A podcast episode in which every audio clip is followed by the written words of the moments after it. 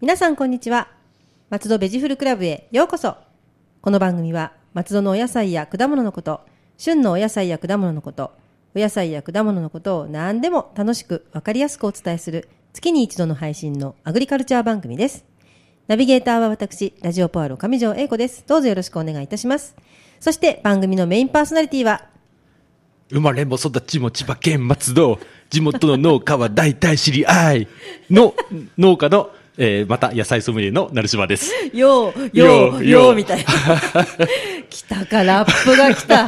ラップ来ると思わなかったいやり、用意してなかった。はいあの実はここ2ヶ月ちょっとお笑いネタでいったんでそうですねあの3ヶ月続くと飽きられると思って、ちょっと今回はラップいや調、にあの、ラップもお笑いじゃないですか、これ は。めっちゃお笑いに聞こえましたけど。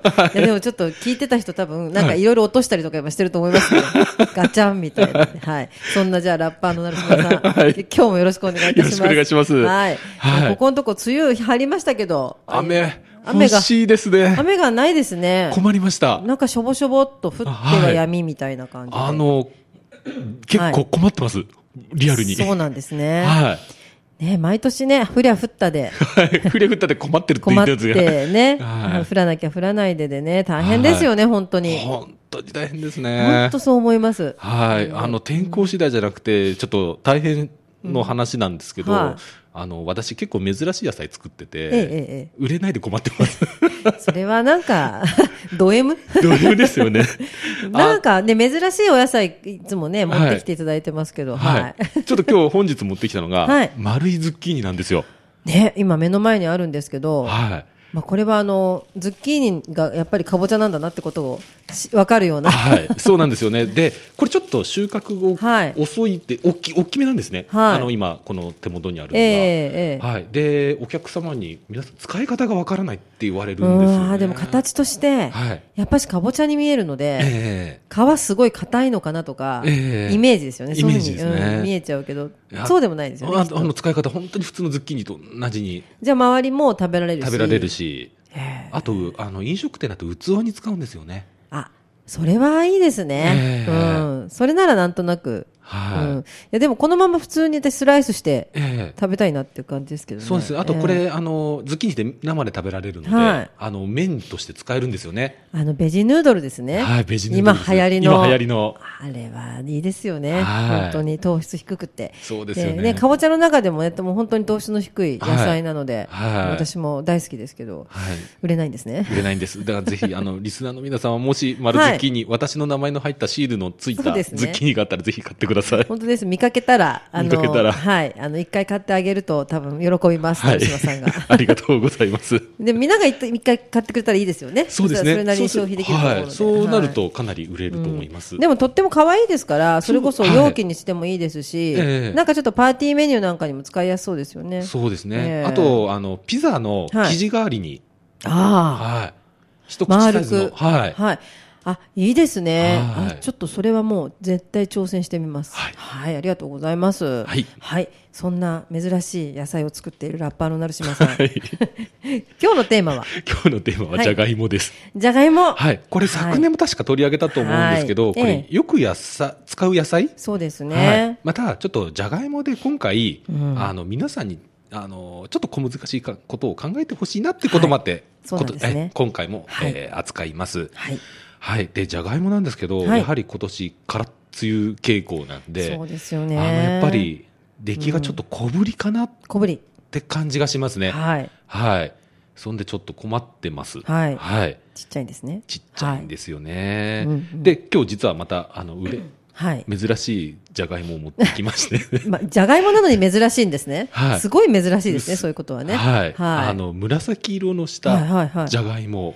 ああ、でも見たことあります。はい。うん結構、あの、おしゃれなはいカフェとおしゃかれで。なカフェですねええでは、サラダとかでうん見かけるとは思うんですけど。なんかあの、蒸し野菜のあはいお店、あ,、ええの、せいろに入っはていみたいな時に出てきますはねい。そうです。色合いとして。そうですそうですそうですはい。はいやっぱり紫色なんで、ええアントシアニンがあ多いそうです。あポリフェノールが。ポリフェノールあ、いいですね。は。ないので、またこれも、あの、私の名前のついたシー ルがついてあるっ。たらははいい。あの、シャドークイーンっていう、あの、名前で。シャドークイーンですね。ははいい。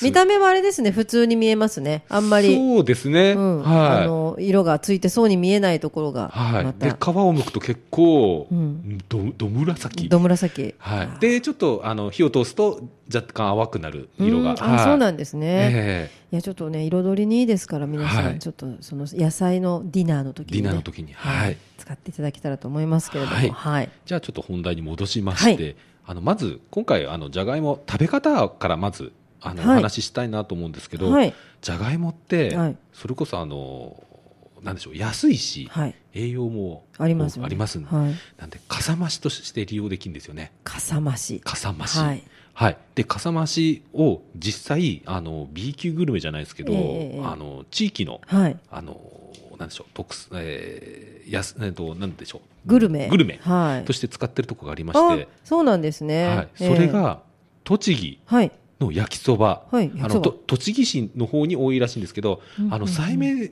さいの目に切ったじゃがいもが入ってる焼きそばがあるそうです。え焼きそばにですか、はいへえ見たことない、はい、ええこれどうやらなんか戦後の食糧難の時に生まれたそうです、ね。あでもそんな感じですよね。ははい。なるほど。でこれちょっとあのネットで検索すると、はい結構上の方にはいあのちょっと読めない字の焦点が出てくるんですね。はいはい、えっ、と大豆に、はい。えー生まれるに田んぼって書いて四字文字ですね。四文字は名字なんですけいど、はい。結構上条さんこれわかります？これ実は私、はあの中学の時にですね、はい。家の実家の近くにですね、はい松本清グループのベンリーというあい懐かしい、はい 懐かしい懐かしいあのコンビニがありまして、はいええそこのレジにですね、はい。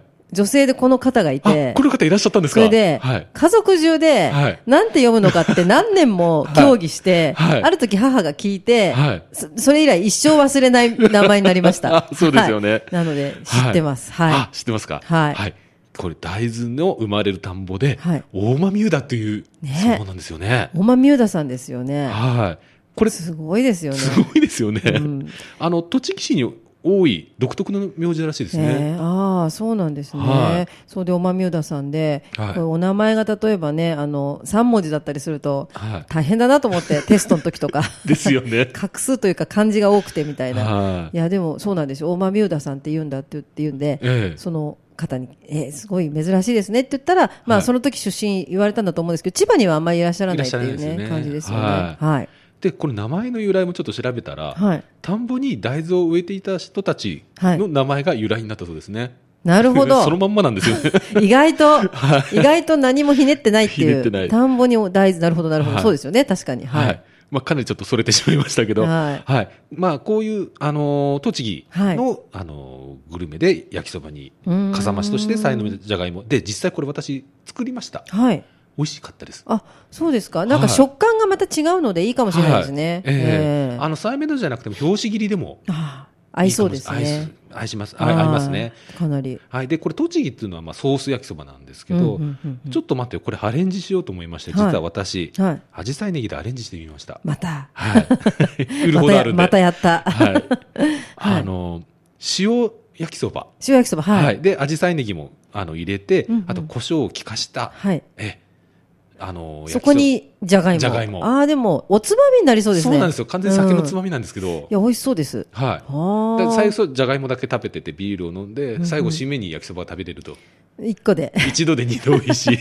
結構節約的な感じにもなって。はいいや、でも、アジサイネギとじゃがいもだけでも美味しそうですね。ちょっと炒めてそうなんですよはい見たらね。はい。結で構。、これにベーコン入れると、なお、ああ、もう完全におつまみですね。おつまみですね。あでも、ちょっとやってみたくなりますね。はいはい。なるほど。そういう使い方もできるんですね。使い方はいはい。あとまた、かさ増しの、えー焼きそば以外の使い方としましては、チンジャオロース。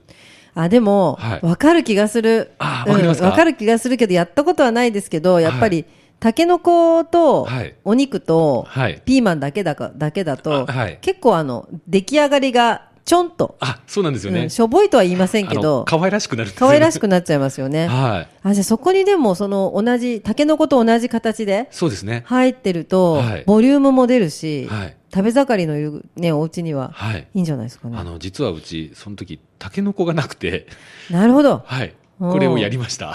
タケノコの代わりになっちゃうって感じですね。代わりにはいあなるほど。で、タケノコとピーマンっていうのはコリコリ食感で、ええ同じような感じなんで、そこにまた違うのが入るってことで、はいうん、ちょっと違うかも、違って美味しいかもしれないですね。はいはい。で、この時に私はメイクインを使いましたね。はい、あーメイクインがあの、型崩れしないように。そうですねあの男爵とか使っちゃうと、ちょっと、うん型溶けちゃいますね溶けちゃったりするんで、はい。なるほど。はいえーあ、美味しそうです。はい。そういうかさ増しの方法もあります。はい。あと、まあ私もお酒が、まあ弱いんですけど好きなんで、えー そうなんですね。はい。はい。まあな簡単なおつまみ。はい。これちょっとあの、大手食品メーカーのホームページを見て、はいちょっとパクってしまったんですけど、はいあの、じゃがいもとチーズのサラダ。ああ、もうそれだけで美味しそうもう美で味しすそうね。ですよね。もう美味しそうまです。あ、あの、メメニューをいただけで大体皆さん、作り方、そうですイメージされると思うんですけど、まあ、じゃがいもの皮をついたまま、8等分の再の目にしてもらって、 8等分はいで、耐熱皿にじゃがいもを入れ、はい。ふんわりとラップをかけていただきます。はい。で、2分から3分加熱して、で、温まったものを、あの、粗熱を取ってから、皮を剥いて、チーズ、マヨネーズ、塩コショウで味付けして完成と。ああ、もうこれはね、サラダというか、はい。つまみですね。おつまみです完全にはい美味しそう。はうんうんうん。じゃはい。あちょっといろいろね、あの、ただ、あの、何かに、例えば肉じゃがとか、はい。あの、お味噌汁に入れるとかってだけでもなく、その、はいかさ増し系のメニューでいいですよね。はい。私結構あの卵の卵焼きとか、えあえのスペインオムレツみたはいいに入れて食べるのも好きなんですよね、はい。なかなかそのボリュームも出て、はい割とそういうふうに使えるからいいなと思います。はい、そんなね、あの家庭には欠かせないはいじゃがいもなんですけど、はいあのまたそのじゃがいもの派生商品というんですかね、家庭に欠かせないお菓子がありますよね。はいありますね。あのポタポテチ、もうポテトチップスはいっ、ていうか、もう今年は大騒ぎですね。はい、 大騒ぎですね。いろんな意味で大騒ぎです。はいはい。まあ今回ちょっとこの話をしたいがためにじゃがいもを持ってきたんですけど、はいね、なんでポテチがピンチになったか、そうですよね。はいなんでだろうって。はい、あの実は昨年はい。めったに台風の来ない北海道にはい。 4つも台風が上陸してしまったのがそもそもの原因なんですよね。ああ、そうなんですね。はい台風が4つ。 4つもへえあ、そうなんですね。なんではい普段水没しないようなところが水没してしまって不作の原因になったそうです。ね、降らなきゃ降らないで、はい降ったら降ったれのいい例ですね、これのね、わかりやすい例ですけど、はい、はいであの北海道行かれたことありますよね。はいであそこって結構あの平らじゃないですよ ね。意外となんでしょうあの凸凹してるっていうかなんていうか。そうなんですね、はいなんか広いイメージもありますが、意外と凸凹もしていると、山もあったりとか、山もあって、はいなんでやっぱ溜まるとこには溜まっちゃうらしいんですよね。ああなるほど、はい、えうーえんはいで、できなくて、はい北海道産のじゃがいもがつはいなくて、ポテチもない、ポテチがねはい、じゃあ輸入にしちゃえばいいんじゃないのって普通簡単に考えちゃいますよね。うんちょっと考えました。考えますよね、はいい、やこれがうん結構ポテチってうんあれなんですよいろいろ面倒くさいんですよああ、そうなんですか。はいいろいろありまして、はいまずポテチ専用の品種じゃないとできないそうですえ、そうなんですか、はいどのじゃがいもでもできるわけじゃないっていうわけじゃないんですよ、あら。えっとまず、えー条件としましてはでんぷんの量が多いことが条件だそうですああ、そうなんですか。はいへーはい。そしてスライサーはい。あのカットするスライサーですよそうでねすね。薄切りになってますからね。あれに適した形状のものでないといけない、あースライサーに合わせてるんですそね。うなんですよああ。あの結構、あのー加工品だから何でもいいんだろうって思われがちでそう思いますしよねた。うん。意外とそううだねるさいですよ。いや私だからてっきり、はいあのすそのままでは売れないような感じのものが、はいまとまってああいう状態になってるのかななんて思ってたんです私けど、ね、も、あのーそういう現場を知らない時はそう思ってました。そしたら、あの、実際、あのー知り合いの、茨城の方の知り合いの農家さんで、はいあのーポテチの、あのーたえーじゃがいもはい作ってる方がいて、えええあのーある程度の基準を求められるそうなんですえよ。ええあそうなんだ、はい、それに適さないものはあの買い取ってはもらえるんですけど、え安値になったりするそうです。へえなんかねいわゆるそのさっきも出てきたメイクインとか、はい、男爵とかああいうのと同じなんだろうなって勝手に思ってたんですけどねえ、ーはい、いや男爵とかメイクインでは代替できないそうです。へえあそやうっなぱんですねでんぷん量の問題らしいんですようーねん。で、あのーまあいろいろあるんでしょうけど、大体豊城という品種が使われてることが多いそうです。豊城あんまり豊城聞いたことないですよねあそうですか、はい結構松戸のあの直売農家さん豊城作ってたりあすそうんだるですよ。ったんですね、はいへえはい、はいうーんじゃあいろいろと大変なんですね大変なんです作よるんでもはいはいあとやっぱり国内産での仕入れ体制で長年やってきているので、うんうん急に輸入物っていうふうに仕組み作りするにもデメリットがいろいろあるんですよねメリットだけじゃなくてデメリットの、うんどちらかというとデメリットの方が大きいんじゃないかなと思うんですよね、はいまあ、理由としてし理由としましては3つ、はいえ1つ目はやはりあの輸入品だというとあの消費者に対するイメージが落ちてしま国産う、国産ってやっぱり、特にポテチにね書いてあるはい特産新じゃがとかっていうのがそそるんですもんね、はい、やっぱりあの北海道のイメージがつきますもんね。ありますねはい。あと二つ目なんですけど、やっうぱん新たな仕組みを作らないといけなくなりますよね。輸入はい、物そっうてでなするねと。はいそれにあのかける時間と費用が大きい。ううんんやはりそのポテチに適した品種をまず探しに行くところがそうです始ねまって、はい船のチャーターとか、あそっちかそうですね、はい、そこら辺からもうちゃんとやっていかなきゃいけない、もうはい、で検疫もちゃんと通るかどうかとか、い、ろいろ調べないといけないうんんでだったら1年間ちょっと我慢をしてもらってっての方が費用が少ないんじゃないかなと。なるほど、はいねえ苦渋の選択ではありますよね、ええうんまあでもね 皆さんポテチ大好きですから、はい我慢してく れますよねきっと1年食べたかったから食べたくなれならなりませんでしたって人はあんまりいなくて、はい余計待ったら余計余計ですよ食べたくなりますよね。ははい。あと3番目なんですけどこれも結構大きいかなと思うんですけど、はいやっぱ契約農家との信頼関係だと思うんですよね。ああそうですねそこはでも大事にしてほしいところですよね。はい、意外とうんうんうん農家の人って、あれなんですよね、一度信頼関係築くと、ちょっとやそっとじゃ裏切らないんですようね。ん、それもなんかわかります。はうい、んなかなか最初その、えーコミュニケーションを取るのって、うん農家さんって難しいんですよ、うん、はい、あのやっぱり人見知りする方が多かったり、ああねはいそうですよね。でも一回打ちこんう打ち解けてしまうと、あもうのそこからもうそこからうもんう信頼関係が生まれるんですけど、それで一回裏切ったら、結構根に持ちま す。そりゃそうですよね、はいまあ、職人さんというかい芸能人じゃないや、芸えー私は芸術家だ芸術家に近いかなって思うんですよ農家さんって、はい ええ成島さんもそうだけど、はい売れないかもしれないもの作るじゃないですかこうやって、はいええはい まあそれが当たる人もいるんでしょうけど、はいなんかその一つ一つへのこだわりをはいなんか貫いてるので、はいなんか本当あの職人っていうよりは芸術家に近いかなって思うんですよね、はいでそうなると自分の作った作品をはいそう簡単にええやすやすとはいは渡せないみたいな気になるかなっていう気もするんでね、多分そういう感じでポテトチップスのねあのじゃがいも作ってらっしゃる農家さんだって今までやってきたのかなとも思うし、はいはいそうなんですよね。だから本当、まあ、今回そのポテチでちょっと皆さんに、はいあの分かってほしいなとか理解してほしいなということがちょっとこれからはいアナウンスな、お話しするんですけど、はいあの農産物は、うんあの自然相手なものなので、うんあの百式定規ではできない、そう工ですよね業製品ではないってことを、そうですよね理解していただきたいそれが一番大事だと思いますはいはい、あの私やっぱりあの市場さんとか、はいあの小売店さんとかとお話しするんですけど、ええ結構ショックなことを言われるんですよ平気で。えもう野菜のこと知ってるかと思ったら案外ごめんなさいこれ関係者聞いてたら本当に申し訳ないんですけえど、うんでも案外知らないいや何どっもち考かえもうなちょいっと勉強した方がよろしいんじゃないんですかっていうなるほど、はいおーあのよくあるのが「成島さん農家のプロでしょ」って、うんプロだからそれもあの自然うん災害とかそういうのはいも考慮して作ってそれできるでしょって言われるんですよねそ。れは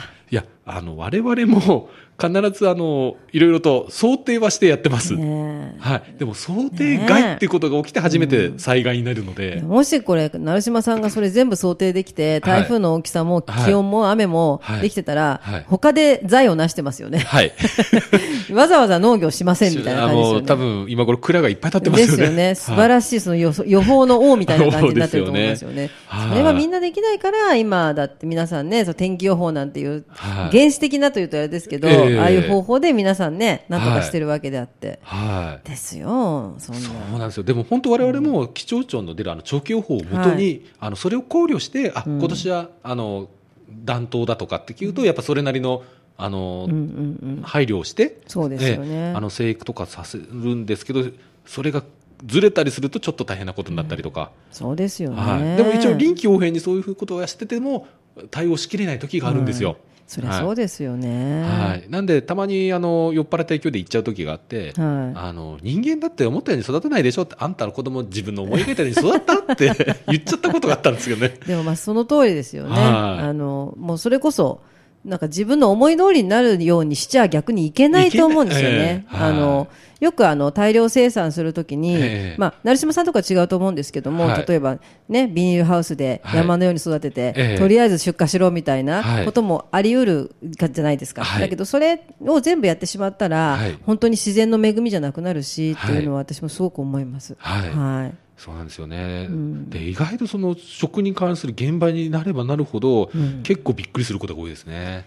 なんかそれを想定してないで仕入れようと思ってる人がいるってことですそうよなんね。ですよ。で、うん本当にもう、で、我々もなるべくお客様に、あの、満足するように頑張って、あの、うん出荷をしてるんですけそうど、ですよねそれが当たり前になっちゃってるんですよね。うんなるほどね、いやそこはちょっとね、はいあの生産者さん、流通、はいみんな一体になってね、ええ一丸となっていってほしいななんて思いますね。はい。でやっぱりあの買う方も、はいあのそれこそよくあのまっすぐとか曲がってるとかっていうのも、ええ曲がってるのはね、美味しいのに直売所行っちゃうっていうのも、はいあれももうみんな消費者も理解して、ええ全部ありだよっていうふうにした方が本当ははいほんいい,、いような気がするんですけどねねなかなか難しいのかな、でもな、ん誰かがいいよって言えばいいような気がするんですけどね。そうなんですよね。はいやっぱりちょっとこれは、あの、まあ、私の考えが間違ってるかもしれないですけど、まあ、あの、まあ、小売店とかの洗脳かもしれないですよあね。あそうですね。あと、あの、ビジュアル的に綺麗とかっていうのもええ絶対にあると思うんですよね。そうなんですようんね。そこはまあいろいろその方面から店をつ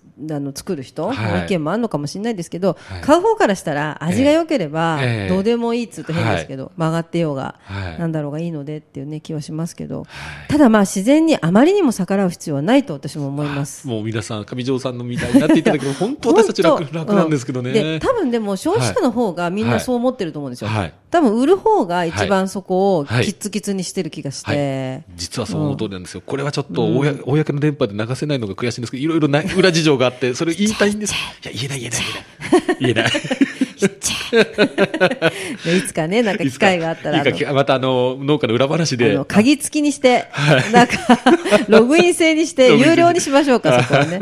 いや、でもいい、そういうの、うん、あの、はいみんなした方がいいですね。はいそう思います。はい、あとよくあの耳のが、はいなくなったら輸入すればいいじゃんっていう方なんとなくね、うん、そう言い言っちゃう人を見たこともあるし、はいうん、よく聞きますね。よく聞きますよね、でもこれって、まあ、冷静に考えていただきたいのがそういう考えって自分の首を絞めてるのと同じだっていうのを分かってほしいんですよね。うん。そうですよね。あの現在、今、日本の円はいは強いし、はいまあ、世界有数の債権国のお金持ちの日本なんで、うん、世界各国から食料をあの買い込んでますね。そうですね。でも、はいお金があっても、うん大きな戦争が近くであると、はい。入ってこないんですよあね、。はいはい、そうですよね。でもしうんね、今、お隣の国がちょっといろいろ騒いでますけど、はあなんかあったら船がとか飛行機飛べなくなりますからそねうですねあーそうなるとやっぱりあの多少影響が出てくるんじゃないかなっていう、そうですね。はいうんで今この奇跡とも思える状態が崩れれば輸入ができなくなってしまいますよね。そうですよね。はい。えそれに備えてある程度は自給率を確保した方が、あのもちろんですよえね。賢明だということを理解してほしいんですよね。あの思い出してほしいのは20年ぐらい前でしたから、はタいイ米、はい。あれ米騒動です。米騒動ですよね。私もこれにはもう深く関わりました。あ本当ですか。はい、あの私は本業でですね、はいあの販売促進っていう事業をやってるんですけど、え当時ですね、タイ米を美味しく炊けるのえは、はい圧力鍋だけだったんですね。はいでその圧力鍋の反則で、はい。あっちこっちのテレビショッピングで圧力鍋をやりました。あ本当ですか。タイ米を美味しく炊く方法っていうんで、ええであのテレビショッピングでありながら、じはいあの番組の情報コーナーでもあるんですね、ええ実はタイ米にはこれはい入れて、なんかはい入れてこうするとっていうような、はいそれぐらい皆さんそれを見てて、はいだったんですよ、はあなんであの頃のことは忘れないです、はい。越後湯沢に泊まってタイ米が出てきたっていう、そう、泣くに泣けない、なんか。う魚沼さんが食べられなかそっうなたんんでですね。す。あの、もう、新潟産でも何でもとにかく、国産だったらいいと思ったんですけど、ええタイ米炊きましたから、あパエリアにしました。ーこの時ちょっとあの私はあの職業からはい台湾を食べてなかったんですね。えーもうでもすごかったですね、あのえー皆さんのそのはい。あの困り方困り方がうんはい本当にあとまあ直近だとあの東日本の震災ですよね、はい、そうですもうよね。買い占め、そうですよね。はい買い占めて。ね、はいだからそういうことになるとはいいうことも、やっぱりどっかを遠い想定をしておかなきゃダメですよね。はい、それなんであの安易に輸入すればいいっていうのは、ちょっとなるべく考えてほしくないなっていう、はい、もうだから輸入をする、止めてしまったら日本はどうなるみたいなことを私たはち中学ぐらいの時の社会でもやったと思うんですよ。はいええで全然それって良くなってないですよね。はいずーっとあの同じ状態というかもっともっとひどくなってってるので、はいここはちょっとみんなでね、はい認識して。認識していただいて安ければいいじゃなくて、うんあのある程度いろんなことを考慮してそうなんですはい、あの考えて購入していただければと思います。そう思います、私も。はい。いや、でも、いろいろ、まあ、雨も降らないし大変だなと今すごい思いましたあ。りがとうござ います。はい、そんな成島さんが常に、はい主に育てている、アジサイネギの情報をお願いいたします。あはい、えっ、と2点ほどありまして、まずあの7月1日、はい。あの私がよくあのお世話になっている直売所松ぼっくりってあの馬橋にある、はいえーそこでイベントが開催されます。はい。はい、枝豆の試食や、うんえーかき氷、焼きそば、アジサイネギソーセージの販売。もうなんか夏ですね。夏ですねうん。あと、まあ、紙芝居や猿回しなど無料で楽しめますので、はいえー7月1日の、えー13時から16時、はい。統括中央農協馬橋支店の隣では開い催されてますので、はいよろしくあおの願いします。結構いろんなものも売ってますし、はい楽しいし、すぐ売り切れちゃうんですよね。そうなんです。なんでもう一時っつったら一時にはいないとはい。ダメです。はい私も行った時にはそうでした。はいなんで皆さん、ぜひ行って、夏の到来をちょっとね、はい楽しんでいただけたらいいかな、なんてはい思います。で、2点目なんですけど、えー翌週7月8日ですね、はい八の日。八えっ、と、本土寺、小金の本土寺で、あのあ枝豆を食べる会。